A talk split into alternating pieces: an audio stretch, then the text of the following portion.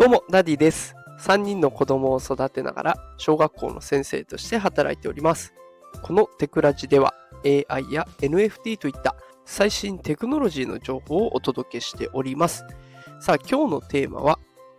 AI を使えば誰でもゲーム級の 3D アートが作れるようになるというテーマでお送りしていきます。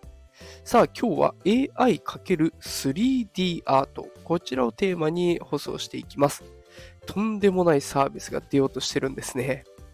アトラスという企業がありまして、その企業がなんと 3D の画像作品、映像作品を画像とプロンプト AI への指示だけで作れるっていう商品を出そうとしてるんですね。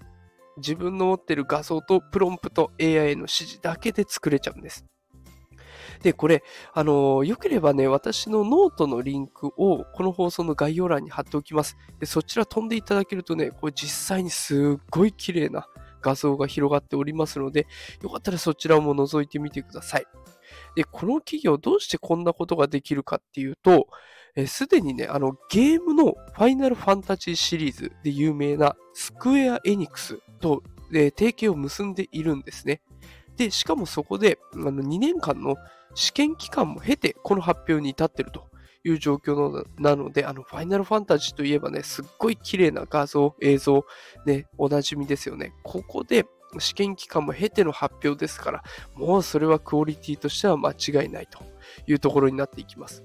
で、これらすべてもう画像とプロンプトでできちゃうんだとしたら、一般人でもゲームのような美しいクオリティの作品を作れるようになっちゃうわけですよね。